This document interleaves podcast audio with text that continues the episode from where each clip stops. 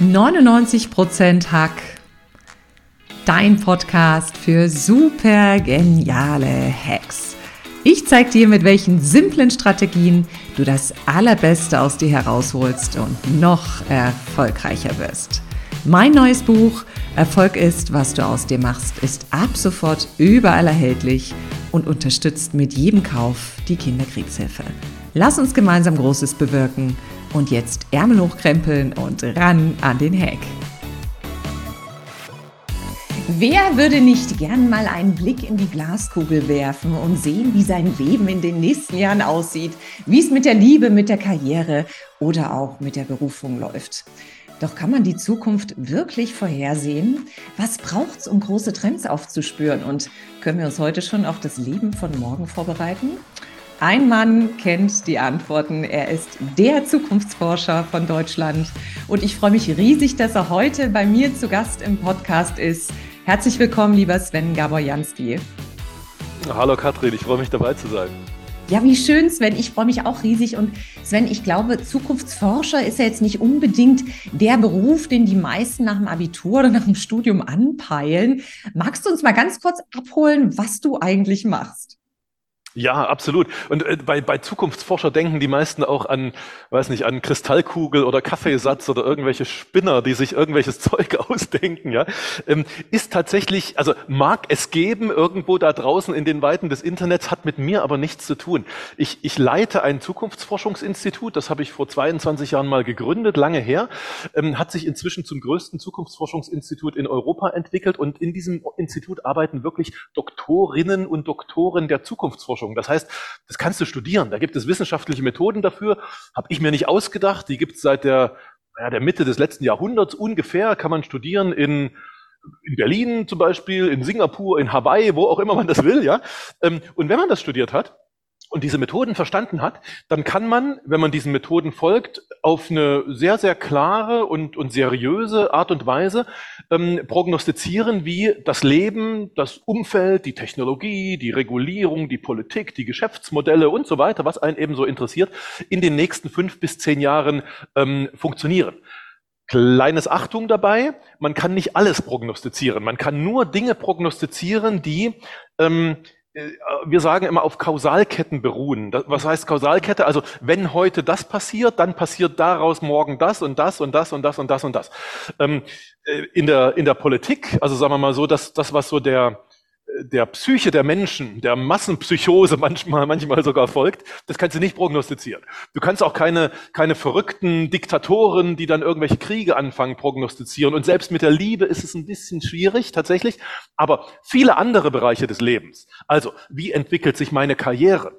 Ähm, wie, äh, wie entwickelt sich der Beruf, welche neuen Technologien, welche Chancen, welche Aufstiegschancen und all diese Dinge, die kannst du ganz wunderbar prognostizieren. Und, und jetzt kommt eigentlich der Punkt, warum man das machen sollte.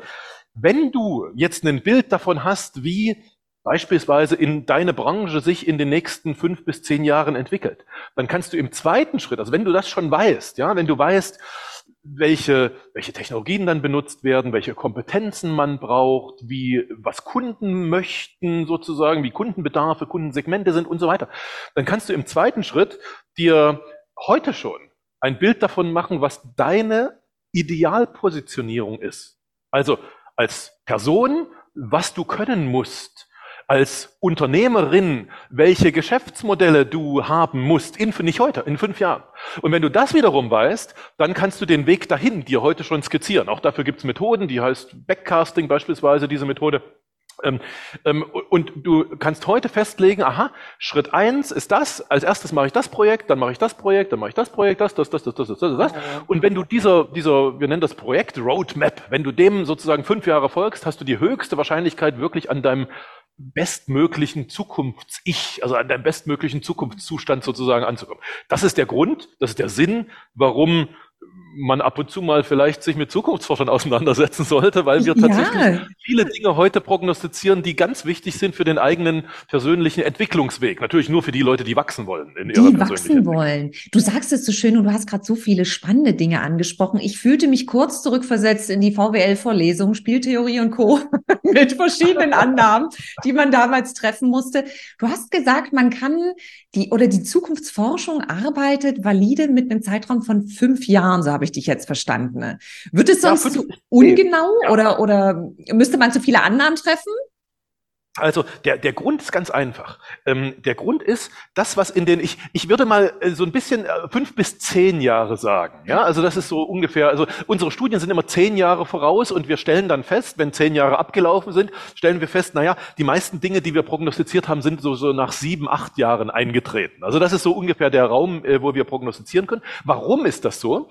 Ähm, das hat ein bisschen was mit Technologieentwicklung zu tun, weil viele viele Dinge in unserer Welt, ähm, viel, auch viele Veränderungen, ähm, sind durch neue Technologien äh, getrieben. Und die Technologien, die in fünf, sieben, acht, zehn Jahren in die Welt, also in die, in die Massenwelt kommen sozusagen, die sind heute schon in den Laboren vorhanden. Also die gibt es heute schon und als Zukunftsforscher analysierst du, welche großen Kräfte, also welche ressourcenstarken Kräfte, also die viel Geld haben oder die politische Macht haben sozusagen, investieren in diese Technologien, also treiben das voran. Wir, wir analysieren immer die sogenannten Triebkräfte. Und wenn du das analysierst, dann hast du, dann kriegst du eine Wahrscheinlichkeit, ob da jetzt die Technologie A oder die Technologie B oder so äh, sozusagen den Massenmarkt erreicht oder eben eben auch nicht. Und das ist der Grund, warum ähm, warum so fünf bis zehn Jahre äh, sehr valide Prognosen sind und was alles, was danach kommt. Also wenn heute jemand sagt, er er wüsste oder er könnte eine Prognose machen, was in 20 Jahren ist, dann, äh, wie soll ich sagen, da zieht der Zukunftsforscher immer so das, also der wissenschaftliche Zukunftsforscher so das Augenlid runter und sagt, aha, und mit, mit welcher Methode machst du das? Dann rufe ich bei dir an, das klingt äußerst 20 Jahre, weiß ich jetzt, klingt unseriös, da muss ich bei Sven anrufen. So ist es. So ähm, ist es. Du hast, du, du sprichst ja die ganze Zeit was an, was ich raushöre. Wir gehen davon aus, dass unsere Zukunft von uns gestaltbar ist. Ist das, habe ich das richtig verstanden, Sven? Weil man sagt ja, du kannst relativ viel jetzt schon machen, um Trends Absolut. zu begegnen oder auch auf den Trend aufzuspringen. Du, Katrin, das ist, das ist übrigens, ich glaube, in der, in, in diesem Land, in Deutschland, aber wahrscheinlich auch darüber hinaus in Europa, ähm, das meist, aus meiner Sicht, das eine, eines der meist verbreiteten Missverständnisse, dass die allermeisten Menschen denken, Zukunft würde zufällig passieren. Also Zukunft kann man, könnte man nicht prognostizieren und man könnte sie nicht gestalten, man könnte sie nicht in die Hand nehmen.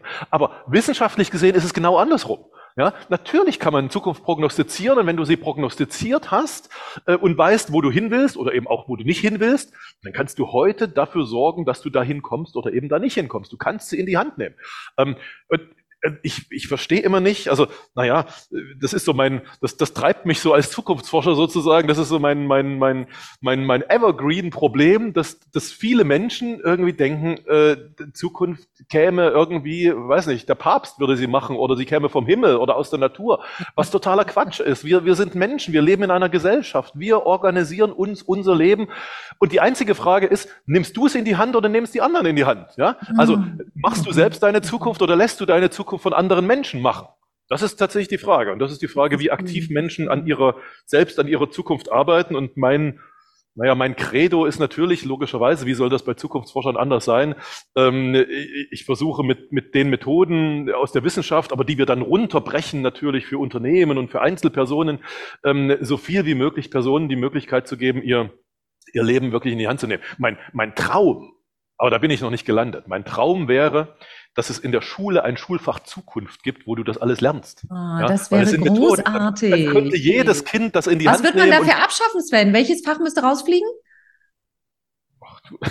naja, also es gibt ein paar Fächer, die werden, die werden ohnehin rausfliegen. Ja? Also so das wäre schon die nächste Frage, die Zukunft der Schule. Aber bevor wir da einsteigen, also ich könnte jetzt wirklich an ganz vielen Punkten anfangen.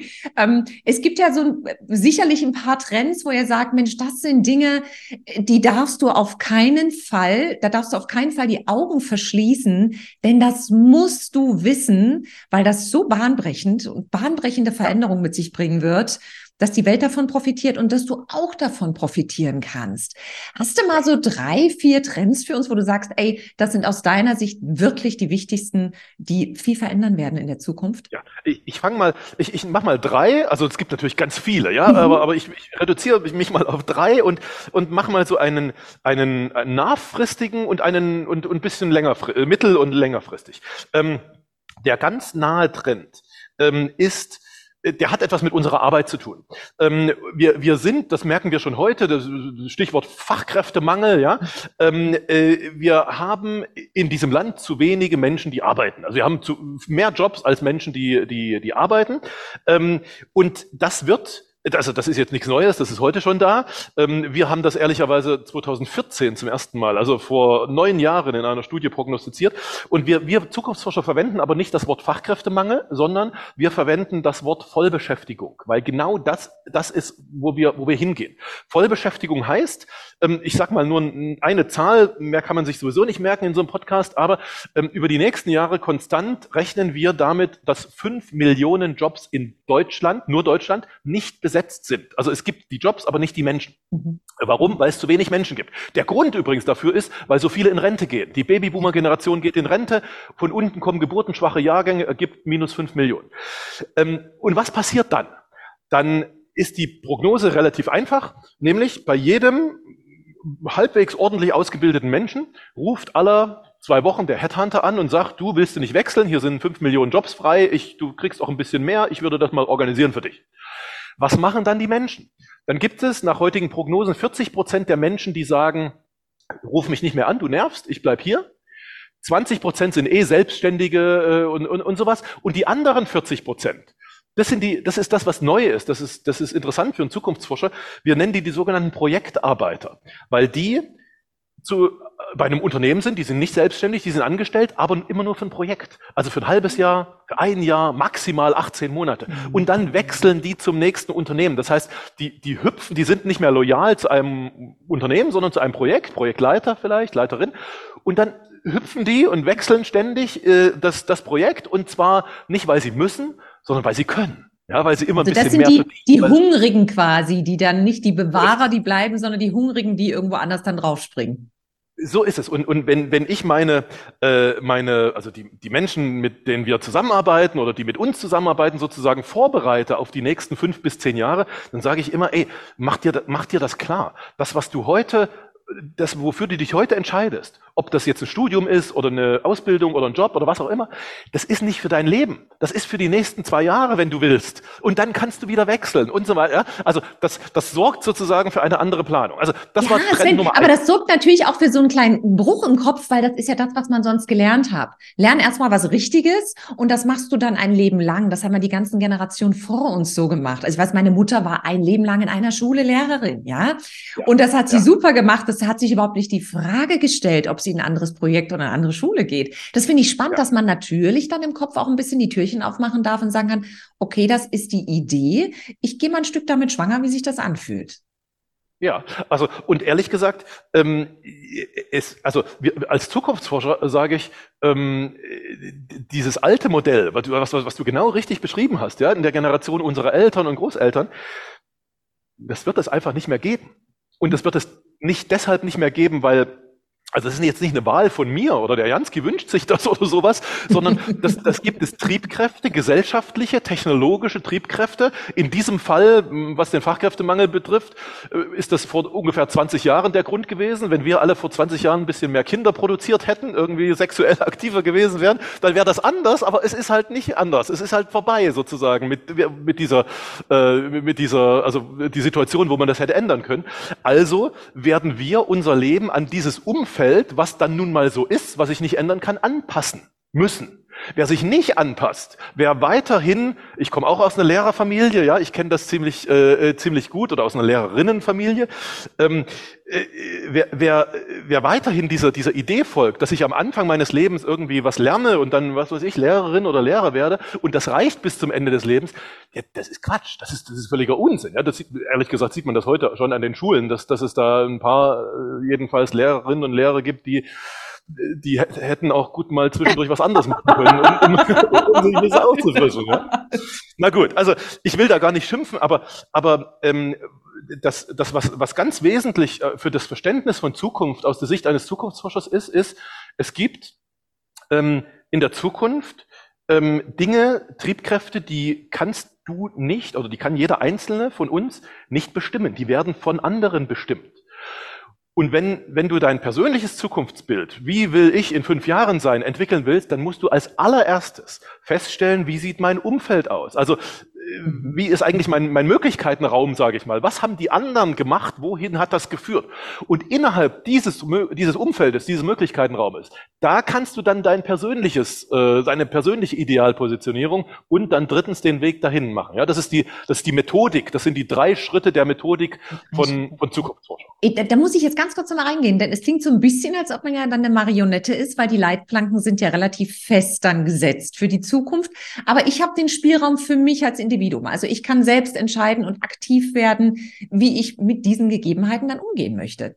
Genau so ist das. Exakt, ex, exakt so ist das. Also man kann, also man, man kann in einem bestimmten Rahmen, und der Rahmen ist sehr, sehr groß. Also äh, die Menschen mit denen und die Unternehmen, mit denen wir arbeiten, die sind immer erstaunt, wie groß eigentlich ihr Möglichkeitenrahmen ist, was sie alles machen können, ja. Aber es ist ein Rahmen. Also ich, ich sage mal ganz einfach, der Jansky, der kann einfach nicht US-Präsident werden. Hätte ich dort geboren werden müssen. Bin ich aber nicht. Ja, kann ich nicht. Ist nun mal so. Ähm, ist durch, äh, oder, oder ein anderes Beispiel, wenn jemand heute Fotograf, Fotografin ist, dann äh, und und so also so ein, der übliche Job darin besteht so diese naja diese Standardfotos zu machen irgendwie für Kataloge oder irgendwie Webseiten oder irgendwie so etwas dann dann kannst du heute wissen dass du in fünf Jahren kein Geld verdienst als menschlicher Fotograf. Warum? Weil das künstliche Intelligenz macht fängt sie heute schon an, ja, also und die entwickelt sich so weiter, dass sie viel, viel, viel, viel besser ist. Und äh, also was heißt besser? Bei, bei gut und besser kann man sich immer streiten, aber auf jeden Fall ist sie billiger als menschliche Fotografen. Ja, das heißt, wenn du heute den Beruf des Fotografen oder der Fotografin gewählt hast, dann kannst du heute wissen, dass du mit dem, was du bisher gelernt hast, in fünf Jahren kein Geld mehr verdienst und kannst heute dir überlegen äh, und, und einen, einen, einen, also eine Abfolge, eine Zeitfolge machen und sagen, okay, zwei Jahre kann ich noch Geld verdienen damit, dann diese zwei Jahre nutze ich, um mir parallel etwas Neues aufzubauen. Entweder ich werde ähm, ganz professionell in der Benutzung dieser künstlichen Intelligenzen, dann kann ich weiter was mit Fotos machen, oder ich suche mir einen ganz anderen kreativen Bereich, in dem ich meine Kreativität auch ausleben kann. Also welcher Weg, das ist dann dir überlassen. Das, das, das wählt man sich sozusagen in, seiner, in seinem Zukunftsplan äh, selbst. Aber dass du heute aktiv werden musst, weil du in fünf Jahren kein Geld mehr verdienst. Das, äh, das ist das Wichtige, weil die meisten, äh, die glauben, dass man Zukunft nicht prognostizieren könnte, die warten fünf Jahre und sind dann ganz erstaunt, dass es plötzlich irgendwas dann, passiert äh, ist. Ja. ja, dann bist du behind. Ich, ich sehe ja da draußen quasi schon die Schweißperlen bei einigen auf der Stirn, lieber Sven. Denn jetzt aktiv werden heißt ja auch, ich muss mich und darf mich bewegen. Wenn es denn jetzt so ist, dass die Prognose vielleicht für den Fotografen gar nicht so rosig aussieht und er weiß, in zwei Jahren ist mit seinem klassischen ähm, mit seiner klassischen Arbeitsbezeichnung erstmal Schicht im Schacht. Macht das nicht auch vielen Leuten Angst, mit denen ihr zusammenarbeitet? Also wie, wie holt ihr die da so ein bisschen raus, dass das doch ein so großes Spielfeld ist, wie du es vor uns gerade so schön gesagt hast? Also die, das Interessante ist, die, äh, die Menschen, mit denen wir arbeiten oder die mit uns arbeiten, die haben keine Angst. Weil wenn du eine valide Prognose hast, wenn du jetzt weißt, wie wahrscheinlich, wir, muss ja eine Sache sagen, diese Prognosen sind nie 100% richtig. Ja? Wir sind ja keine Wahrsager.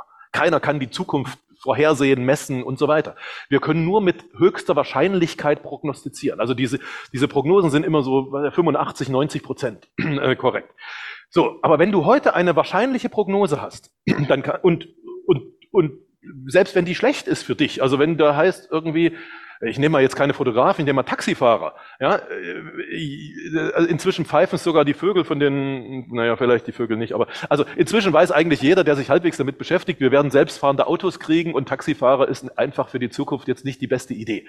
Ähm, wenn du diese Prognose vor dir hast und du hast noch fünf Jahre bis dahin, dann bist du selbst souverän, dann musst du jetzt keine Angst davor haben, sondern du bist selbst souverän und sagst, okay, wie, wie gehe ich jetzt damit um? Also mache ich das jetzt noch ein bisschen, verdiene ein bisschen Geld, parallel baue ich das und das auf oder mache dort eine Ausbildung oder mache das.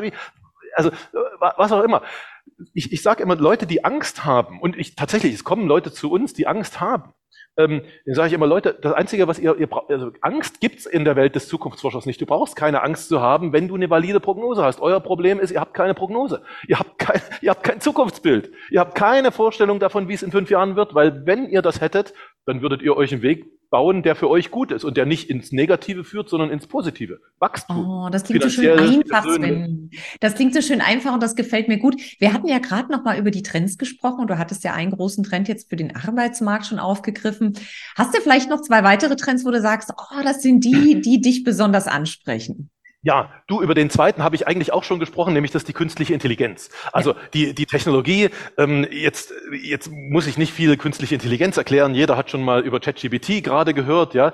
Ähm, und tatsächlich bei uns, äh, weil du gerade Angst erwähnt hast, bei uns landen im Augenblick einige Menschen, aber eben auch Unternehmen, die sagen, oh, wir haben jetzt Angst, ChatGPT und so weiter. Und da muss ich immer sagen, ich, ich habe dann mal spaßeshalber nachgeblättert, wann wir, also in meinem Institut, zum ersten Mal ChatGPT oder eine künstliche Intelligenz, die das kann, was heute ChatGPT kann, prognostiziert haben.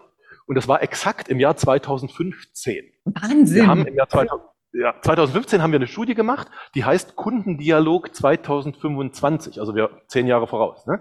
für, für ein größeres Unternehmen. Und dort haben wir zum ersten Mal beschri äh, wirklich beschrieben, genau exakt das, was heute ChatGPT kann. Ähm, wir, das Wort ChatGPT, das ist das Einzige, was wir nicht wussten. Also du findest in der Studie nicht das Wort ChatGPT, wir wussten nicht, wie das heißen wird, aber was das kann und übrigens auch, wie es dann weitergeht. Ja, ChatGPT ist ja heute, das ist ja nicht die Zukunft. Zukunft ist ja ganz anders. Ähm, auch das haben wir damals schon äh, mit, mit in diese Studie geschrieben. Aber zurück zu deiner Frage. Ähm, künstliche Intelligenz wird in den nächsten fünf Jahren nochmal einen Wahnsinnssprung nach oben machen. Es gibt auch rein technologische Gründe dafür. Wir, ähm, es, es entwickelt sich gerade eine neue Art, eine neue Generation von Computern, die sogenannten Quantencomputer.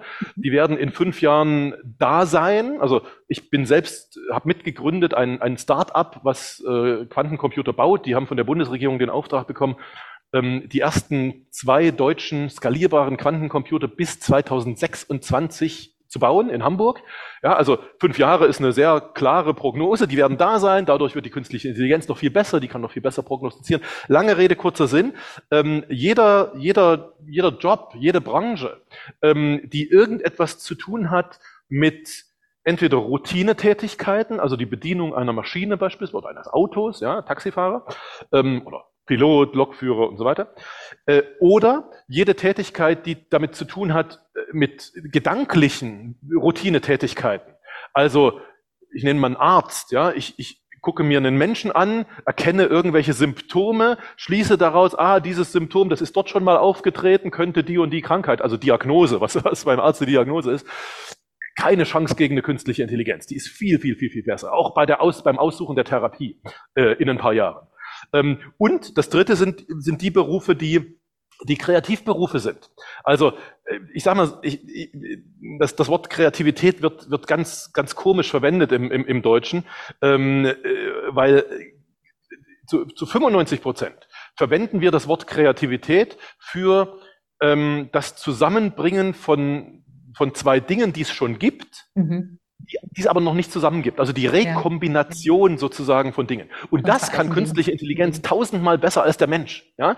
Ähm, äh, also die kann besser, die kann besser Musik schreiben, die kann besser komponieren, die kann besser Bilder malen und so weiter. Und nur diese, diese kleinen fünf Prozent, die wirklich komplett out of the box sind, ja, die komplett irgendwie neu sind. Das kann sie schlecht. Das ist, da, da ist der Mensch wahrscheinlich noch schlecht. Also lange Rede, kurzer Sinn, künstliche Intelligenz wird in sehr, sehr vielen ähm, Berufsfeldern, in sehr, sehr vielen ähm, äh, Branchen und, und, und Geschäftsmodellen der Unternehmen in den nächsten fünf Jahren wildern und besser sein. Äh, vielleicht gar nicht besser, sondern aber, aber hauptsächlich billiger, ja, und dann, ja, dann wird sie auch genutzt. Ähm, und wer das heute schon von sich prognostiziert, naja, der muss wissen, also der kann heute, der, der kann heute tun, was er tun muss. Ja, ich, meine, ich, ich, ich selber, schau mal, ich, ich selber bin in so einem Bereich, ich bin Zukunftsforscher. Natürlich kann künstliche Intelligenz in fünf Jahren besser Zukunftsstudien schreiben. Du sägst ähm, quasi an deinem eigenen Stuhl, Sven. Nein, das ist, so würde ich das gar nicht bezeichnen, weil ich, ich, ich, ich sag dir mal, was ich jetzt mache, also was, was wir hier im Institut äh, gerade machen, nicht erst seit heute, sondern schon, schon, schon ein paar Monate. Ähm, Wir, wir, wir tun zwei Dinge. Ähm, erstens, wir bauen selber eine künstliche Intelligenz, also wir nutzen das, was da Microsoft und Google und so die äh, machen und wenden das auf, auf uns an. Wir haben eine große, eine riesen Datenbank gebaut, die größte Prognosedatenbank der internationalen Zukunftsforschung, gehört uns. Wir wenden diese, Zukunft, diese, diese äh, KI an auf diese Datenbank und werden sozusagen selbst zum KI-Anbieter. Ja, mhm. klar, wir schreiben dann nicht mehr, also wir schreiben dann nur noch in einem ganz kleinen, ganz kleinen Premium-Segment, wo es, wo es den Leuten darum geht, mit dem Jansky zusammenzuarbeiten oder seinem Institut, seinen Mitarbeitern zusammenzuarbeiten. Das ist der, das ist der Premium-Bereich. Dort gibt's große Margen und so weiter, das ist aber nicht der Massenbereich. Also kurz, wir, wir verändern gerade unser Geschäftsmodell und damit natürlich auch die Tätigkeit und das Berufsbild der Menschen, die bei uns arbeiten. Warum? Weil wir wissen, dass wir in fünf Jahren nicht mehr so arbeiten können wie vor fünf Jahren. Und das, und das ist ja. überhaupt nichts Schlimmes, das ist nicht äh, Sägen am eigenen Ast, sondern, sondern wir haben das ganz klar mit einem Wachstumspfad verbunden. Also wir wissen, wir werden in fünf Jahren viel mehr Umsatz machen als in den letzten fünf Jahren. Das finde ich, du, du sprichst aber was ganz Spannendes an gerade. Ne? Das sind die wenigen, die dann sagen, Mensch, ich möchte aber mit dem Sven persönlich arbeiten. Da kommt ja, ja das Thema Menschlichkeit an oberster Stelle. Und das ist so ein Stück weit meine Frage. Wie, wie sieht's denn mit dem Faktor aus, gerade bei dem Thema KI? Spielt der noch eine Rolle? Weil wenn ich jetzt zu meinem Internisten gehe und eine Auswertung meiner Blutwerte brauche, kann das die künstliche Intelligenz besser. Wenn der mich motivieren soll, dass ich ein paar Dinge tun soll, kann das sicherlich mein Superdoc deutlich besser, glaube ich. Also da ist ja da menschlich, die menschliche Komponente drin. Wie, wie stehst du denn dazu, Sven? Also ähm, das ist ganz, das ist ganz, ganz wichtig. Ähm, wir jetzt, jetzt will ich hier keine Unternehmensberatung machen, das führt ein bisschen zu weit. Aber, aber was wir, was wir für die allermeisten Branchen äh, in unseren Studien im Augenblick prognostizieren, ist, dass ähm, aus diesem ähm, naja, wir, wir, wir beschreiben es immer so als Pyramide, als, als Kundenpyramide, die, was bisher war, ja. Und da hast du unten den, den, den Discount-Bereich, wo irgendwie alles kosten, sehr kostengünstig und schlechte Qualität ist. Und oben hast du den Premium-Bereich und in der Mitte hast du den riesengroßen Standardbereich. Bisher, in der Vergangenheit. Was jetzt passiert durch diese Technologie ist, dass dieser Standardbereich wegschmilzt. Den gibt es irgendwann nicht mehr. Jetzt ist er noch ein bisschen da, irgendwann gibt es nicht mehr. Ähm, das beste Beispiel ist dafür die Diskussion, die gerade geführt wird, wieder mal über Kaufhäuser in deutschen Innenstädten. Mhm. Das Kaufhaus in der deutschen Innenstadt ist der Inbegriff für Standardbereich. Ja? ja. Standardprodukte, Standardkunden, Standardpreise, Standard. So. Warum gehen die jetzt schon wieder pleite? Weil es die Kunden nicht mehr gibt. Also mhm. weniger, weniger, weniger werden. Das, dieses Standardsegment schmilzt. Das heißt, die kannst du noch dreimal retten, die gehen noch dreimal pleite. Ja, mhm. also kann man machen, aber gut. Lange Rede, kurzer Sinn. Was entsteht, ist ein, in, wenn, wenn, wenn, wenn man jetzt so die, die, die Menschen, die Bürger, die Kunden sozusagen so vor Augen hat, ist ein, ein, nicht mehr eine Pyramide, sondern das sieht dann aus wie so eine Sanduhr. Also oben ist es breit, dann geht, dann hat es eine ganz schmale Taille und dann ist es unten wieder breit. Und dieser untere Bereich der Sanduhr, das ist der, der nach äh, der sehr digital, künstliche Intelligenz funktioniert, ja, also, also wenn du jetzt von deinem Arzt sprichst, der dich, der dich motivieren soll und so weiter, gibt es natürlich auch Gesundheits-Apps, die versuchen, dich zu motivieren, die sind dann in diesem unteren Bereich, aber es gibt eben auch diesen oberen Bereich und dieser obere Bereich ist der, wo Menschen ganz bewusst ähm, nicht zu einer künstlichen Intelligenz gehen, sondern zu einem anderen Menschen. Mhm. Warum? Weil es um das Zwischenmenschliche geht, ja, weil es um das geht, äh, die anderen, also den, den, den Gegenüber sozusagen in Bewegung zu setzen, ihn, ihn zu begleiten, zu helfen, dieses, also dieses Coaching sozusagen, ja. Da oben ist dieses Coaching-Segment. Der, der Grund, warum inzwischen äh, und das haben wir schon äh, ganz lange in unseren Studien, dass, dass die Anzahl der Coaches in, in Deutschland weltweit wahnsinnig steigen wird, ist, weil dieses obere Segment größer wird.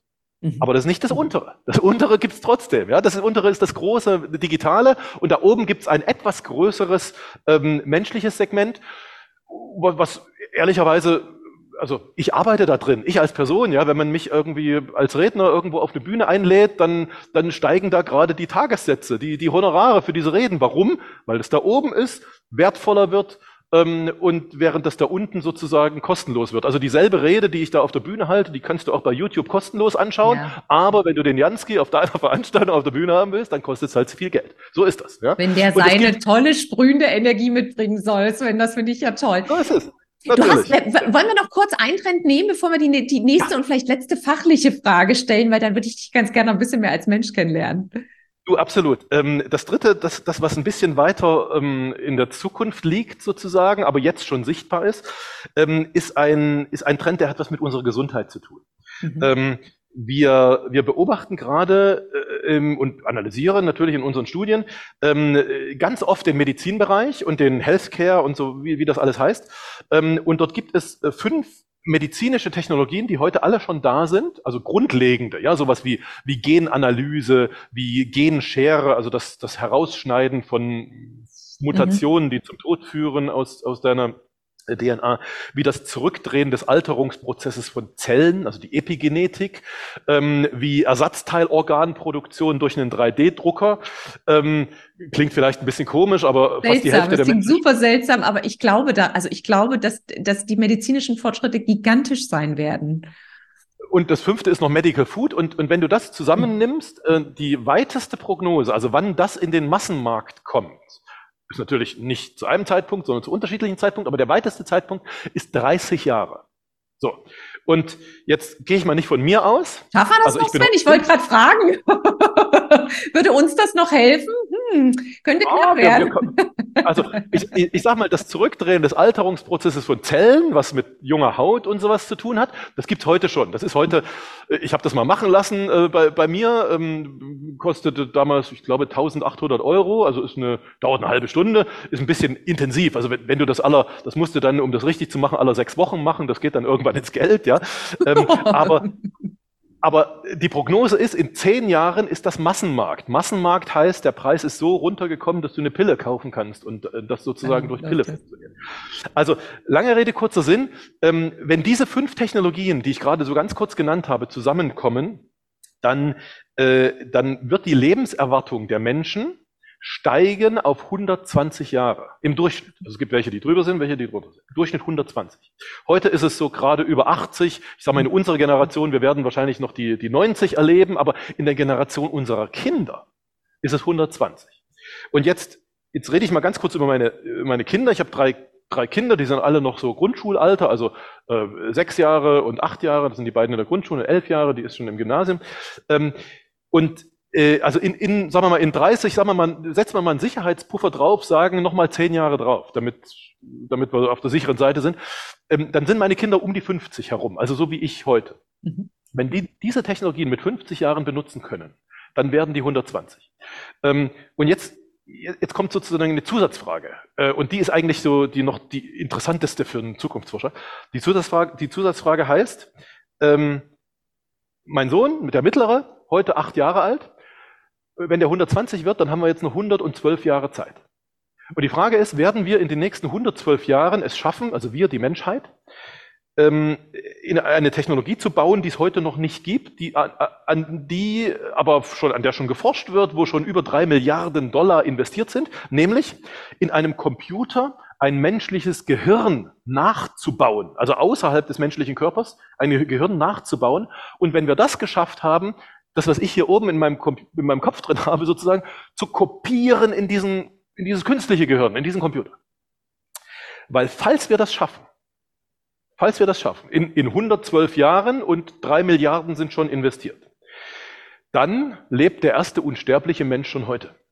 Und zwar bei mir zu Hause, sehe ich heute Abend wieder meine Kinder. Sven, ja, ich kriege jetzt eine Gänsehaut nach der anderen. Ich finde die Vorstellung gerade faszinierend. Es hat so ein bisschen was von zurück in die Zukunft. Also Absolut großartig, was du schon alles für tolle Dinge hier geteilt hast. Wenn ich jetzt so zum Beispiel merke, und das ist so ein bisschen die letzte Frage, die ich dir gerne stellen möchte, ich, ich merke, uh, ich bin da in so einem Trend drin, vielleicht nicht, uh, ich bin drin, sondern hey, ich darf was anders machen. Was hättest du so wirklich für den, für den, vielleicht für den Fotografen oder für den Taxifahrer oder für den Coach oder für wen auch immer? Was hättest du für drei, drei ganz konkrete Schritte, wenn ich merke, es muss sich was ändern, denn es wird sich was ändern? Was muss ich jetzt machen?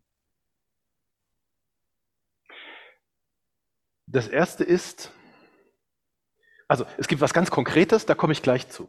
Aber als erstes musst du, äh, geht es um, dein, um deine Denkweise, um, de, um das Mindset. Ähm, äh, und ich weiß, ums Mindset geht es in deiner Arbeit auch ganz, ganz, ganz, ganz mhm. häufig und ihr, ihr, redet da ganz viel darüber. Ähm, ich versuche das immer bei meinen ähm, in Mentees und bei meinen Kunden sozusagen auf, auf, einen, auf einen Satz zu bringen. Das, was, was wir hinkriegen müssen, ist, dass wir der Zukunft, den Möglichkeiten der Zukunft mehr vertrauen als unseren Erfahrungen aus der Vergangenheit. Und das klingt ein bisschen komisch, weil, ähm, weil jeder weil wir Deutschen sind so geprägt, dass wir ganz toll Erfahrungen gesammelt und dies und jenes und Lebenslauf und das ist ganz wichtig und so weiter. Ähm, deine Erfahrungen aus der, ich, ich will überhaupt nicht sagen, dass deine Erfahrungen aus der Vergangenheit schlecht sind. Nee, die sind ja toll. Wir haben ja Familien gebaut, wir haben äh, Häuser gebaut, wir haben Unternehmen gebaut, wir haben tolle Sachen gebaut. Alles schön. Nur wenn wir glauben, dass die Erfahrungen aus der Vergangenheit irgendeinen Einfluss auf die Zukunft haben, dann wird's falsch. Haben sie nicht. Die Möglichkeiten der Zukunft sind viel, viel, viel, viel größer als, die, als unsere Erfahrung aus der Vergangenheit. Übrigens, wenn du das weiter denkst, dann heißt das gleichzeitig, dass meine Kinder zwangsläufig in einer besseren Welt leben werden müssen als ihr Vater. Und ich glaube sogar, die haben ein Recht darauf. Ja, das vergessen wir Deutschen manchmal in unserer komischen gesellschaftlichen Diskussion, die wir hier gerade haben. Ja, ist auch der Grund, warum alle anderen Länder wirtschaftlich gerade wachsen, wachsen, wachsen und wir machen nichts. Wenn wir mhm. denken irgendwie um Gottes Willen, ähm, lass uns das nicht verlieren, was wir haben. Also egal, ich will jetzt gar nicht, gar nicht, gar nicht politisch argumentieren, aber, aber dieser Gedanke, dass die Zukunft viel besser wird als die, als die Vergangenheit, der muss als allererstes in den Kopf. Wenn der im Kopf ist, dann gibt es ganz konkrete Maßnahmen sozusagen, Projekte, Methoden, ähm, die man machen kann. Dann nimmt man sich nämlich als erstes ein Buch, idealerweise nicht von irgendeinem so Zukunftsspinner, sondern von jemandem, der da wissenschaftlich rangeht, ja, ähm, und liest sich einmal durch, wie heute Zukunftsforscher, seriöse Zukunftsforscher, die Welt, sagen wir mal, im Jahr 2030 prognostizieren. Und da wird man es gibt tolle Bücher, ein paar sind von uns, ein paar sind von anderen, gibt ja auch andere tolle Zukunftsforscher. Ähm, äh, und dann wird man, dann wird man zwei Tage da lesen und wird hinterher denken, boah, ich dachte, also das sind alles Dinge, von denen ich irgendwo schon mal gehört habe, aber ich dachte, das ist irgendwo in 30, in 50 Jahren oder auf dem Raumschiff Enterprise. Mhm. Und jetzt sagen diese Zukunftsforscher, nee, das ist in sieben Jahren. Und zwar hier in Deutschland, in meiner Straße, in meinem Haus. Und die, die sagen das nicht nur, weil sie sich das wünschen oder weil sie sich das ausgedacht haben, sondern weil sie mit denen, also ein wissenschaftlicher Zukunftsforscher denkt sich übrigens nichts aus. Ich bin weder kreativ noch visionär noch irgendwas. Ich bin Analyst. Ich rede mit den Menschen in der Welt, die die Macht haben, Dinge, neue Dinge in die Welt zu treiben. Also diese Triebkraft, ja, die das Geld haben, die die politische Macht haben. Zukunftsforscher macht nur Interviews mit Strategiechefs von großen Unternehmen, mit Politikern und so weiter und so fort. Also Lange Rede, kurzer Sinn. Das, was ich in diesem Buch über das Jahr 2030 lese, das hat eine, die höchste Wahrscheinlichkeit, so einzutreten. Keine 100% Garantie, aber die höchste Wahrscheinlichkeit. Dann weiß ich schon mal, oh, so wird ungefähr das Jahr 2030 aussehen, also so sieht mein Umfeld aus. Und jetzt kommt der dritte Punkt. Wenn ich weiß, wie 2030 mein Umfeld aussieht, dann wäre ich, entschuldige das Wort, aber ich wäre völlig bescheuert, wenn ich es einfach so weiterlaufen lassen würde und dann mal gucken würde, wo ich 2030 gelandet bin, sondern dann mache ich mir bitte jetzt einen Plan, wie möchte ich 2030 sein? Ja, also ich, ich, ich sage dir das mal von mir ganz persönlich. Ich, hab, ich, ich mache ja seit 22 Jahren dieses Zukunftsforschungsinstitut. Vor 22 Jahren habe ich das gegründet.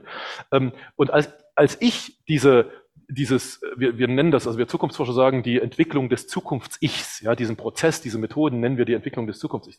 Als ich das äh, vor fünf Jahren zum letzten Mal sozusagen für mich gemacht habe, ähm, kam, da, kam da ganz klar raus, du wirst in zehn Jahren nicht mehr nur in Anführungsstrichen Zukunftsforscher sein, der ein Zukunftsforschungsinstitut leitet, sondern du wirst bitte investiert haben in die Technologien, die du heute schon prognostizierst und wirst ein, eine Unternehmensgruppe haben, die ziemlich viele Unternehmen in sich trägt, kleine Start-ups, inzwischen größer gewordene und einen großen Wert hat. Ja, also finanziell, wirtschaftlich gesehen.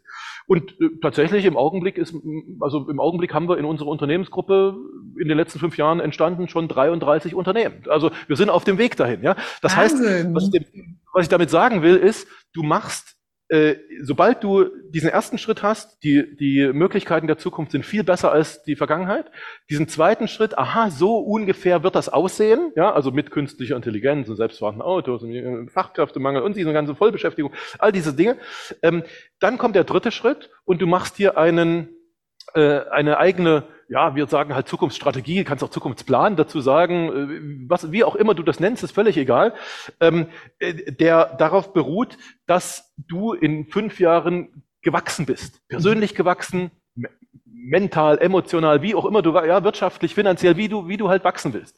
Ähm, und dann verfolgst du diesen Plan, dann setzt du den einfach um. Also Plan heißt jetzt nicht irgendwie so bunte Blümchen und ich würde gern Vision haben oder sowas, sondern Plan heißt ganz konkret, nee, im ersten halben Jahr mache ich das und wenn das fertig ist, dann mache ich das und dann mache ich das und dann mache ich das und dann, und dann bist du in Dann verfolgst du diesen Plan. Das finde ich, das ist ja ein, ein, das sind ja ganz konkrete Schritte, die eigentlich, es klingt sehr einfach, aber zu denen sich jeder hinreißen und verführen lassen darf da draußen, finde ich.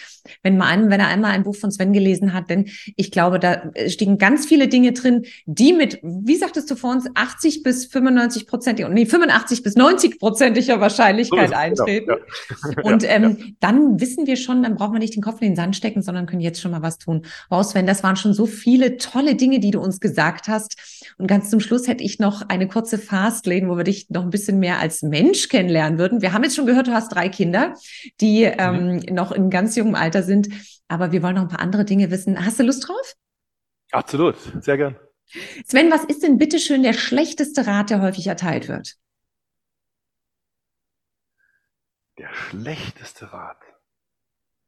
Ähm, der schlechteste Rat ist, wenn du deine Zukunft entwickeln willst, analysiere deine Gegenwart, mache dir eine Plus-Minus-Liste, was sind deine Schwächen, was sind deine Stärken, was gefällt dir, was gefällt dir nicht und dann arbeite an dieser Plus-Minus-Liste. Also stärke deine Stärken und schwäche deine Schwächen. Das ist der allerschlechteste, das, das, das ist ehrlich gesagt, das ist die Vorstellung von Zukunftsplanung, die die allermeisten Menschen in Deutschland haben. Sogar die Unternehmen. Bei den Unternehmen heißt das nur nicht Plus-Minus-Liste, sondern SWOT-Analyse und Benchmarking. Ja, ist aber genau dasselbe. Du analysierst die Gegenwart, dich selbst, dein Umfeld, schaust dir zwei, drei Startups an, die dich irgendwie interessieren und dann sagst du, oh, wo bin ich gut, wo bin ich schlecht. Mhm. Und wenn du das machst, dann kommst du auf eine Zukunfts, auf einen Zukunftsplan, also du kommst, du kommst natürlich auf einen Zukunftsplan, aber der ist ein Plan der leichten Verbesserung, der leichten Optimierung. Das heißt, wenn du dir das bildlich darstellst, das ist so eine leicht ansteigende Linie, die so irgendwie jedes Jahr ein kleines bisschen besser. Wenn du das machst, dann fährst du komplett an deinem Wachstumspotenzial vorbei. All die Menschen und auch all die Unternehmen, die wir so als besonders innovativ und, und, und so kennen, haben eine andere, also befolgen einen anderen Rat. Die fangen nämlich eine Zukunftsplanung nicht an mit einer Gegenwartsanalyse, sondern mit einer Zukunftsanalyse. Was ich gerade erzählt habe, ja. Die, die kaufen sich als erstes ein Buch über das Jahr 2030 und schauen sich an, wie wird es 2030 sein. Und wenn du das gemacht hast, dann, und dann feststellst, oh, ich möchte im Jahr 2030 so und so und so sein, dann kommt der, dann kommt der wichtigste Schritt, den du, den alle anders machen sollten, als sie es bisher gelernt haben. Dann wird nämlich nicht gefragt, was ist mein nächster Schritt, also was mache ich im nächsten halben Jahr, sondern es wird gefragt, wenn ich in, sagen wir mal, in fünf Jahren dort und dort sein will, was war mein letzter Schritt, bevor ich das erreicht haben werde? Also, was habe ich im Jahr viereinhalb bis fünf gemacht? Und wenn ich das weiß, was habe ich im Jahr vier bis viereinhalb gemacht und so weiter. Also man rechnet sozusagen seinen Weg zurück. In der Wissenschaft heißt diese Methode Backcasting. Mhm. Habe ich mir nicht ausgedacht. Ja, kann man studieren an Universitäten seit Mitte des letzten Jahrhunderts. Habe ich, habe ich alles vorhin schon erzählt. Ähm, wir wenden es nur nicht, oder es wenden nur in Deutschland ganz, ganz wenige an. Wir Zukunftsforscher sind halt Experten dafür, weil das eben aus unserer, äh, also aus unserer Wissenschaftsdisziplin sozusagen kommt, diese Methode. Und wenn du diese, wenn du deinen Zukunftsplan mit dieser Backcasting-Methode machst, also erst Bild, Zukunftsbild, wie sieht die Welt in fünf Jahren aus und dann dieses Zurückrechnen. Dann äh, kommst du auf einen völlig anderen Weg, auf einen völlig anderen Wachstumshebel sozusagen, der möglich ist für dich, auf einen völlig anderen Möglichkeitenraum. Und wenn du dem folgst, naja, dann bist du halt erfolgreicher in, in fünf Jahren. Also Jetzt habe ich wieder zu lang geredet, entschuldige bitte, aber das Dann das, das machen wir, nee, Sven, überhaupt nicht. Dann machen wir aus dem Linearen mal schnell ein exponentielles Wachstum, das gefällt mir gut. Sehr gut. Lieber Sven, ja, ja oder nein? Ja. Ja. Ja, immer ja. Und lieber Sven, die letzte Frage. Wenn du irgendwo auf dieser Welt eine große Anzeigentafel hinstellen könntest, wo würde sie stehen und vor allem, was würde draufstehen? Ja, gute Frage. Gute Frage. Was würde, wo würde ich die hinstellen? Also im Augenblick gehört diese Anzeigetafel tatsächlich nach Deutschland, weil in allen anderen Ländern der Welt geht es gerade voran, die nehmen neue Technologien und so weiter. Ähm, ich würde die äh, in Berlin gegenüber äh, dem Reichs, des Reichstages aufbauen sozusagen, ja, also da, wo Politik gemacht wird, meinetwegen auch gegenüber ähm, dem Bundeskanzleramt. Ähm, und, und es es würde draufstehen, dass ich, ich habe jetzt noch nicht die, die, den Slogan, aber, aber sinngemäß würde draufstehen, ähm, dass meine Großeltern, dafür, also die Nachkriegsgeneration, dafür gesorgt hat, dass ich ein besseres Leben leben kann als sie. Und zwar in einer Zeit, als in diesem Land alles kaputt war. Ähm, und wie haben die das gemacht? Die haben die Ärmel hochgekrempelt, haben gesagt, unseren Kindern wird's mal besser gehen, haben fleißig und hart gearbeitet und haben neue, damals neue Technologien benutzt und damit äh, Unternehmen gebaut und ein Wirtschaftswunder gebaut. Damals hießen diese neuen Technologien Verbrennungsmotor und so, ist heute nicht mehr so aktuell, ja, ist klar. Aber interessanterweise ist, das, ist dieser Gedanke, meine Kinder haben das Recht, dass es ihnen besser gehen wird. Der ist in der Generation meiner, meiner Eltern ein bisschen verloren gegangen irgendwo muss mal irgendeiner die Idee gehabt haben, Mensch, äh, uns geht es jetzt so gut, es reicht doch, wenn es unseren Kindern genauso gut geht. Warum soll es denen jetzt noch besser gehen? Und komischerweise, es war so 80er, 90er Jahre, letztes Jahrhundert. Ähm, und komischerweise ist genau in dieser Zeit das Silicon Valley zum ersten Mal an uns Deutschen vorbeigezogen, technologisch. Warum? Weil das Silicon Valley ein, ein Auffangbecken für Menschen ist, die aus aller Welt kommen, denen es zu Hause dreckig geht, die da hinkommen, Touristenvisum, Aufenthaltsgenehmigung und so weiter, und genau dasselbe machen, was meine Großeltern gemacht haben, nämlich neue Technologien benutzen, inzwischen nicht mehr Verbrennungsmotor, sondern Elektromotor, künstliche Intelligenz und so weiter, ja. Also neue Technologien benutzen, Startups bauen, also Unternehmen bauen und damit ein Wirtschaftswunder kreieren, damit es ihren Kindern besser geht. Und jetzt sind die Chinesen in den letzten fünf Jahren auch noch an uns vorbeigezogen. Übrigens nicht die chinesischen Dörfer, denen geht es nach wie vor dreckig, sondern die Megacities, Shenzhen, Shanghai. Warum? Weil die Megacities ein Auffangbecken für, für Immigranten, nicht aus aller Welt, sondern aus chinesischen Dörfern sind und die genau dasselbe machen, nämlich Technologie benutzen, Startups bauen, Unternehmen bauen, äh, Wachstumspläne machen, damit es ihren Kindern irgendwann be besser geht. Also kurz gesagt, was muss da draufstehen auf dieser, auf dieser großen Anzeigetafel? Da muss draufstehen, dass die stärkste Zukunftstriebkraft die stärkste Triebkraft, die Zukunft in diese Welt bringt, ist das Verlangen von Menschen, denen es nicht so gut geht, die unzufrieden sind, dass es ihren Kindern irgendwann mal besser gehen soll. Und die benutzen dafür Technologie und solange wir das hier in Deutschland nicht machen, solange geht es mit uns auch, äh, naja, ich will nicht sagen bergab, aber deutlich weniger bergauf als all, all die anderen Länder sozusagen. Und ich, und, und, und mein Job mein Job ist es, diese, diese Überzeugung, dass es unseren Kindern besser gehen wird, wenn wir es nur richtig machen, in die Welt zu bringen, in die Unternehmen zu bringen, zu den Einzelpersonen zu bringen und denen zu sagen, ey, nicht nur die Welt und Deutschland und deine Kinder werden wachsen, sondern du wirst auch wachsen. Du wirst auf deinem Konto deutlich mehr Geld haben, du wirst deutlich zufriedener sein, wenn du es nur planbar nach den Methoden von Zukunftsforschung machst wenn du es nur planbar machst und es darf und wird unseren Kindern besser gehen. Was für ein großartiges Motto und was für ein wunderbarer Abschluss für dieses so überschäumende und energetische Interview. Ich danke dir von Herzen für deine ganzen Trends, für deine ganzen Strategien und ähm, ich bin sehr gespannt, was ich alles noch in deinem Buch lesen werde, lieber Sven. Vielen, vielen Dank. Mein Podcast-Gast war Sven Gaborjanski und wir hören uns nächste Woche wieder und bis dahin ran an den Heck. Teil den Podcast gern mit jedem, dem du etwas richtig Gutes tun willst. Und schau in mein neues Buch Erfolg ist, was du aus dir machst, was ab sofort überall erhältlich ist und mit jedem Kauf die Kinderkrebshilfe unterstützt. Ich freue mich, wenn du beim nächsten Mal wieder dabei bist. Bis dahin, ran an den Hack.